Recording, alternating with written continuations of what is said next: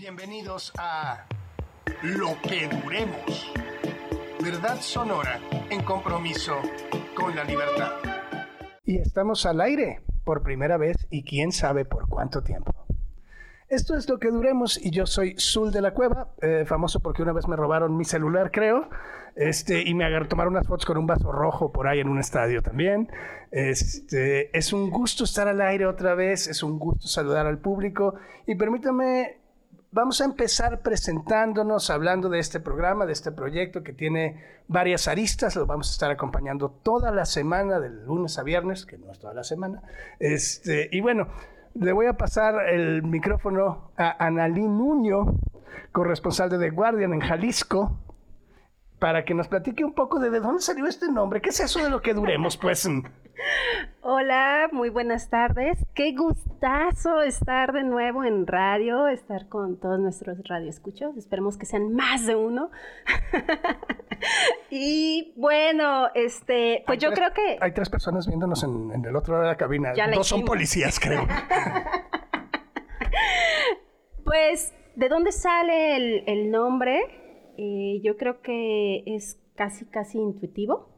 En un estado donde al medio más crítico se le denomina periodiquito, en un estado donde al periodista que cuestiona se le responde no voy a contestar estupideces,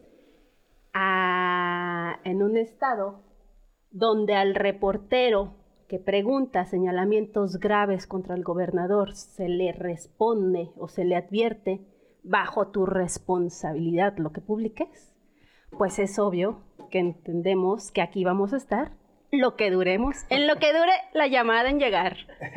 y hablando de llamadas en llegar, llegó Andrés de la Peña, también periodista de investigación, internacionalista, lo que sea que eso signifique, y, compañero de nuestro programa junto con Callis, ya les iremos diciendo quién es Callis, ella va a entrar ahorita en el relevo a la mitad porque tenemos preparado una entrevista para usted, pero dejamos que Andrés de la Peña se presente a sí mismo. ¿Cómo estás, Andrés?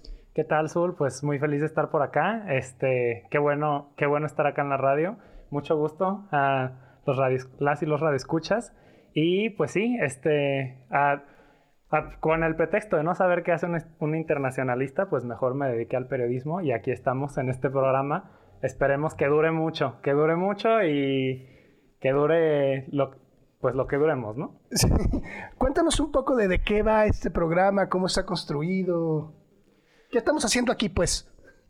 Pues prácticamente queremos, este, como, como, como estaba en, la intro, la verdad sonora, eh, queremos hacer un periodismo crítico, queremos darle a los temas que no se han estado dando y te queremos darle duro en lo que duramos. y pues vale, ¿qué tenemos? Secciones, vamos a hablar de medio ambiente. El día de hoy vamos a hablar este, con Máximo Ernesto Jaramillo, que lo estaremos introduciendo sobre desigualdad y sobre el sistema de transporte en la ciudad. Máximo Ernesto Jaramillo de Gatitos contra la Desigualdad, me decías, ¿verdad? Así es. ¿Y eso, eh, qué es para nuestros radioescuchas? Es una, es una incendiaria cuenta eh, de Instagram y de Twitter que pueden seguir, Gatitos versus Desigualdad, donde se abordan temáticas eh, que en la ciudad causan problemas, por ejemplo, la última que abordaron fue sobre el transporte público y la red de mi macroperiférico, pero antes de eso también abordaron, por ejemplo, el programa de becas de Claudia Sheinbaum y toda la controversia que suscitó. Y bueno, pues ahora vamos a hablar de mi macro, pero no nos adelantemos. Sigamos un poco presentándonos a nosotros mismos y, dándonos autocebollazos. Analí me volteó a ver como diciendo, vas tú. No, Analí, yo ya, yo ya me autoanuncié. A ver, yo fui. ¿qué, qué, qué tanta cosa he hecho? Fui mesero, vendedor de amor, machetero. este, no, he trabajado en distintos. En estadios. Este, ¿Cómo se llama? Provocador. Provocador. Y opositor. No, eh, digo, he trabajado en distintos medios para quien no me conozca, desde locales a nacionales e internacionales. He escrito teatro y televisión, he hecho muchísimo radio y, y sobre todo creo que me dedico a la incendiaria provocación por ocio en redes sociales. Síganme, se los recomiendo. Arroba Zulanito con Z en Twitter. se va a divertir, se va a divertir si lo sigue a este buen hombre. Yo, yo, yo, yo soy más simple que tú. Yo soy una simple reportera. De un periodiquito inglés. Este sí, actualmente soy, soy corresponsal, colaboro para The Guardian eh, pero también para otros proyectos. Acá en México colaboró para el proyecto ¿A dónde van los desaparecidos? Un proyecto muy interesante eh, que está enfocado al tema de las desapariciones y de las víctimas de la violencia, de, esta guerra sin sentido que nos ha dejado... Y sin fin. Y sin fin. Eh, que bueno, pues sabemos todo lo que nos ha dejado en el camino, ¿no? Sí, donde Jalisco es, el número uno a nivel nacional, ya superando a Tamaulipas con 15 mil desaparecidos según la cifra oficial. Y según la cifra extraoficial, Andrés, ¿cuántos somos? Bueno, son. Estaban contando por lo menos 70 mil, pero realmente no sabemos. Ese es el problema, Azul. Eh, el problema es que, bueno, el estudio más reciente que tenemos eh, fue el que publicó Por Amor a Ellas eh, sobre la desaparición y eran simplemente cifras estimadas. El, fondo de la crisis es que no sabemos a dónde vamos y seguimos haciendo más mesas, más organismos descentralizados, más dependencias públicas dedicadas a, atender la problemática y aún pues no le vemos salida, no le vemos salida. Exactamente, e, es lo que dicen las organizaciones que por cada uno de los desaparecidos, por cada una de las denuncias que se interponen, podríamos contar cuatro es una cifra inmensa, es decir, ¿cuánta gente cabe en el estadio, hablando de estadios, digo ya para tirarme carrillas ahora, ¿cuánta gente cabe en el estadio Akron? ¿Tienes el dato? No tengo el dato. Segura, pero seguramente lo llenamos, o más bien lo vaciamos con todos los que nos faltan, ¿no? Y es una cosa súper grave. Sí, bueno, ya tenemos, eh, señalaban algunas organizaciones de diferentes municipios que podrían estar vacíos, ¿no? Sería como que el día de hoy ya no viviera nadie en, Mazamitla. El Mazamitla. Es como si desapareciera todo Mazamitla. Y después del último conteo creo que ya era otro más, ¿no? Entonces, pues es terrible. Y no solo en desaparecidos, Sul, también en fosas clandestinas. Somos en, el Estado está en los primeros lugares. Es un terror, permítame decirle. Imagínese que usted lo encuentra a alguien y que el Estado le pide que tenga fotos, huellas digitales, un, un poco de pelo, es decir, pruebas de ADN, ¿Qué tanta cosa pide el Estado para buscar a un desaparecido? ¿Te acuerdas de la lista, Andrés? Más o menos me acuerdo. Lo, primero que pedían es que una persona que se encuentre en la, situación en que tenga un familiar desaparecido se comunique, ojo, con eh, la Comisión Estatal de Derechos Humanos, con la Fiscalía Especializada, con un colectivo por su cuenta, con CEMEFO, con el Instituto Jalisciense de Ciencias Forenses, también con gente del, nuevo organismo de la Comisión Estatal de Búsqueda, del Sistema Estatal de Búsqueda, y que aparte, por su cuenta, acuda si puede a hospitales, a personas que sepan dónde está su desaparecido o lo vieron por última vez. Eso todas, las, todas las conexiones que tiene que gestionar. Además de eso, le piden que tenga, si puede, mechón de pelo, fotografías, descripciones y señas básicas, fotografías de lo que traía puesto ese día. Es decir, a pesar de todas las dependencias que tenemos, la gran labor la siguen teniendo las personas que buscan a sus desaparecidos. En realidad a veces parece que les dan hasta más que hacer. Pero, pero incluso, y déjame agregar en esta parte de lo ridículo de, todas las cuestiones que piden, las fotografías de un familiar desaparecido eh, tienen que ser, por ejemplo, de la persona riéndose para que se le vean toda su sus molares, todo. Tómenle foto a la boca de sus familiares. De, ese tamaño es lo tenebroso del asunto. Y además, ¿cuánto hay? Hay como 14 pesos para buscar a cada desaparecido de las cifras oficiales. O sea, tampoco es que el Estado invierta tanto en esta crisis, ¿o sí, Andrés? Realmente ese es parte del problema. Eh, no hay inversión, eh, a pesar de que en el presupuesto sí, ha habido fluctuación y sí ha, ha, habido en algunos casos algo de crecimiento. La verdad es que no, no van a la par. Eh, no va a la par el aumento en presupuesto con el, aumento mensual, anual, en personas desaparecidas. Pregunta Callis, que ya, ya aprendió a usar esta pantalla mágica que nos hace preguntas. ¡Auch! ¡Qué paique! Pregunta, ¿hay desaparecidos más importantes que otros? No, no, no. A ver, a mí me parece que obviamente todos, todos tienen la misma importancia. Sin, em, bueno, el Estado nos ha enseñado lo contrario, ¿no? Yo creo que hay quien sabe hacer más ruido. Sí, una es la forma en cómo las familias se organizan para buscar a sus desaparecidos, pero también hay desaparecidos que para el Estado son más importantes. cuando el golpe les llega también a ellos, porque también hay que decir, también a funcionarios les ha tocado y así sean desapariciones o secuestros express, ahí sí se mueve el Estado y lo hemos visto. ¿No? Y aparecen las personas y aparecen de inmediato. O cuando hay desaparecidos famosos que generan más desgaste, ¿no? El Estado dice que nos vamos a corte y ese no fue el Estado, fue la DECA. Nos vemos al regreso del corte. Volvemos. Y estamos de regreso, como dijo nuestra super cortinilla del espacio sideral. Y tenemos, hicimos un relevo. Andrés de la Peña se salió a cabina y entró con nosotros Callis. Hola. ¿Cuál es tu alias, Callis? Yo soy Claudia. Callis es mi alias. No, no, no. Creo que Claudia Castellanos es tu alias. Ah, bueno, sí. Claudia Castellanos es mi alias, entonces. Yo soy Callis. Cuéntanos un poco de ti, que también es parte de nuestro proyecto aquí mientras duremos. Pues yo soy comunicadora pública, eh, he hecho periodismo por casi cuatro años. Eh, actualmente ahí, andamos haciendo estrategias de comunicación en diversos espacios. Casi cuatro años, como el triple que tú y yo juntos.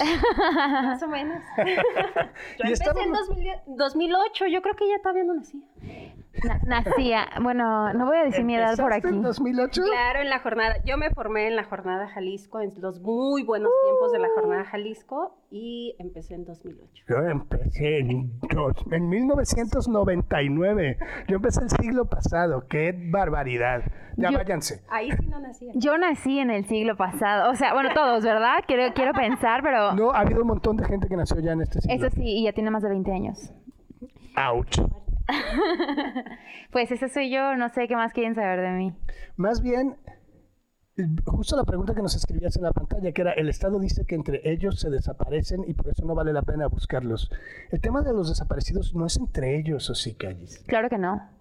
De hecho, me parece súper complejo verlo desde el lado de, del Estado, cómo observa y cómo trata de maquillar su responsabilidad, eh, al decir que entre ellos se desaparecen y entre ellos se tienen que buscar para decir, pues ellos se lo buscaron, ¿no? Al final del día. Entonces, sí, como tú lo dices, tal cual, el Estado ha estado maquillando mediante este discurso de, de relevar la responsabilidad el hecho de que tiene allí una deuda con todas las y los desaparecidos y sus familiares. Bueno, pues vamos a empezar a calentar la entrevista, ¿no? Pero antes, antes hablemos un poco de las nuevas medidas anti-COVID. Nos está pidiendo Andrés, que es casinos, bares, antros, estadios y conciertos, solo al 60%, salones de eventos. Esto no aplica para ciertas cervecerías que tienen nombres de avenida. Este... Pero en lo general, eh, esas con un tapete con cloro ya está, no hay bronca. Este, lo que duremos. Pero, y también hay que sacar una cartilla de vacunación ¿Qué, qué, qué onda? ¿Qué opinas tú de esas medidas, Anneli? Bueno, ah, a mí me parecen un sinsentido. O sea, no, no entiendo de dónde, cómo pudieron justificar esas medidas para salir el, el día de hoy anunciando una gran rueda de prensa. Con el florero, digo, perdón, secretario de salud. Bueno, con esa mesa de salud, que más mesa de salud es una mesa política, ¿no? Digámoslo como lo que es. Yo siempre he entendido la mesa de salud como una especie de escudo, ¿no? Es decir, la que se quema cuando algo sale mal es la mesa de salud, el que da las buenas noticias es el, titular del Ejecutivo. Sí, bueno, lo, que hemos visto todo este gobierno, ¿no? Cómo lavarse las manos. La mesocracia. Es un lavadero más. Totalmente. Totalmente. Expertos en el lavado de manos, lo que nos dejó la pandemia. Bueno, y un gobierno súper expertísimo. Tiene mesas y mesas y mesas con aguamaniles. Claro. Bueno, ¿y qué opinan? Este, ¿Van a cargar todo el tiempo con su certificado de vacunación y eso los va a eximir de, de la COVID? Bueno, yo ya me vi mañana yendo la gente a, a sacar su PCR para poder seguir a tomar dos chilitas, ¿no? Hay, creo que hay algunas cosas que sí tenemos que señalar, ¿no? Una cosa son las insensateces de las medidas de no solo nuestro gobierno estatal, sino en general el nacional y los globales, que, no han, que se han visto totalmente rebasados por esta pandemia, porque el capitalismo no puede detenerse. Y otra es la responsabilidad personal, dijeran ciertos eh, gobernadores estatales. Sí tenemos una responsabilidad propia porque el gobierno no nos va a cuidar. El gobierno va a hacer como que hace con las medidas que pueden, que son, que son prácticamente nada, ¿no? Entonces, usted si tiene síntomas, quédese en su casa. Sea responsable en ese sentido. Trate de no hacer un contagiadero, ¿no? Pero más allá de póngase el cubrebocas en casi todas partes. Y póngaselo bien. Sí, no se llama. Dígale cubre narices, tal vez eso ayude. Cubre media cara. La mitad de abajo. Pero sí cuídese y cuida a los demás. Y cerrando ese tema de las medidas, pues según yo, no hay mucho que hacer. O sea, no hay contención posible. No, no, pero además, a ver, la parte de, que es en verdad una broma, esta parte de antros, bares, lugares de esparcimiento. Pero también la parte de la educación. O sea, hay decenas y decenas de maestros reportados ahorita con COVID. ¿Cómo espera que regresen a clases? Escalonado, pero son los primeros, educación básica, los primeros que regresan. No se cambió para nada la fecha. Y vuelven a dejar en manos de los papás que vaya o no y que tome en línea o presenciar las clases. Por favor, eso no es una estrategia. No, no hay estrategia, ni contención. ¿no? El tema de los maestros, bueno, les van a dar un refuerzo ya de vacunación. Eso sí es una eso sí está bien. ¿no?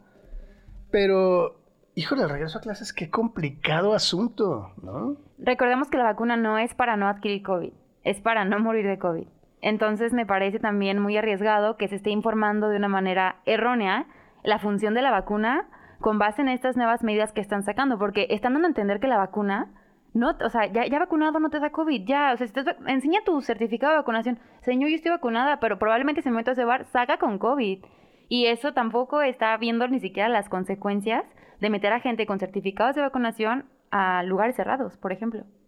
Y eso es un tema de la educación también, ¿no? Las escuelas cerradas y la necesidad de no medir con oxímetros la calidad del aire para darle descanso a los alumnos, que eso sí sería seguir algo medianamente científico para ayudar a reducir por lo menos la velocidad de contagio, ¿no? AMLO tiene COVID, hace siete minutos nos está informando Andrés. Me, me va a dar el soponcio aquí al aire, el soponcio, señores. ¿Qué? cosa. Pero no se quiso hacer la prueba. ¿Y, ahora, qué? ¿Cuánta gente se va a tener que hacer la prueba? ¿Con cuánta Amaneció bien ronco. ¿Lo escucharon en la mañanera? Sí, pero, pero además yo creo que... AMLO está vacunado. Está vacunado. Y tiene refuerzo. Y hoy, mismo, y hoy mismo justamente él decía, vacúnense, vacúnense, vacúnense, ¿no? Incluso dijo eso de no salir de casa, checar las... o sea, sí soy consciente y en la mañanera, que no pónganle ahí en Spotify está, este, que reiteró de que, oigan, sí estoy ronca, me voy a hacer la prueba, eh, sigan las medidas, esto no es una simple gripa. O sea, tal cual fue lo que dijo, o sea, no, no fue alarmista. No me voy a poner aquí a defender a nadie, pero soy consciente que lo escuché en vivo y, y no fue alarmista y fue muy claro y le preguntó a un periodista justamente sobre su estado de salud. Entonces, pues creo que pudo haber sido mejor eso a decir, tráeme tu prueba PCR y dime que no, no tienes COVID para que, para que puedas de la mañanera, compa. ¿Saben? Porque incluso lo dijo, lo dijo, pues me lo voy a hacer el rato. Y háganselo ustedes también. Pues ya sabes, si saludó a AMLO esta semana, hágase la prueba. Y vamos ahora sí a prepararnos porque después del corte vamos a regresar a una entrevista importante sobre mi no tan macro periférico. Uy. Que tiene que ver con un tema de desigualdad. Yo ya no voy a estar aquí, le voy a ceder mi lugar a Andrés para que haga la entrevista porque ya chole con los que empezamos el siglo pasado. Y yo también me, me despido porque también se queda Callis para hacer la entrevista con Maximiliano. Aquí nos esperamos. Pero cuéntanos, a ver, ¿de qué va el tema de mi macroperiférico para la gente que nos está Pues miren, en contexto, si no, si no se mueven en transporte público y nada más se mueven por el poniente de la ciudad, es importante que sepan que se construye un proyecto de movilidad que excluye a Tonalá. ¿Hay vida, hay vida después de Zapopan? Hay vida después, hay vida después de la zona metro, o sea, en la zona metropolitana de Guadalajara incluye también otros municipios. Como El Salto, por ejemplo. Así es, y Tlajomulco, y Tonalá, y Tlaquepaque. Entonces sí, vamos a hablar sobre esos espacios que nadie habla. Y entonces lo que sucedió con mi macroperiférico básicamente es que ni es tan macro.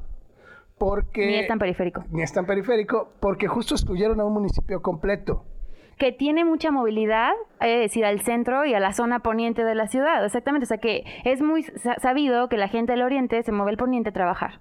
Pero además el, el, periférico es por donde más se mueve toda la gente que vive en el oriente. Así es. Además, o sea, no, no solo es que eh, la mayoría de los trabajadores que trabajan en, en zonas alrededor del periférico viven en el oriente. Y entonces, no se construyó un proyecto basado en la movilidad, sino en el relumbrón? A mí me parece que sí, siendo sobre todo una de las grandes obras de este gobierno, ¿no? una de las más cantadas, más presumidas, de las que más recursos, más tiempo, esfuerzos, más rápidas. Este, la que lleva un mes de retraso ya. Pero es ah, ah, muchos esfuerzos de este gobierno se han dedicado a ese tema para que al final y lo hagas mal. Y no dudemos que va a salir como uno de los grandes, o sea, que va a ser como la banderita de que, y yo hice el macro periférico y aquí me voy con el... Bueno, a ver si los de Tonalá se acuerdan de votar también. No, digo, la obra no da votos, eso es importante decirlo. La obra pública no, el tren ligero no dio votos al PRI, ¿no? Eso sí. Está, eso está medidísimo. La obra pública no sirve para convencer a los votantes porque la obra pública es el trabajo de los gobiernos. O sea, si no, ¿ya qué hacen? O sea, ya que presuman que riegan camellones de una vez, ¿no? Si es que los riegan. Este... Pero no, la obra pública es la obligación de los gobiernos y la elección de privilegiar a los municipios donde más obra pública hay y dejar marginados a los municipios donde menos gente, donde, donde menos dinero y más necesidad hay, es una decisión a mi gusto equivocada. Y política.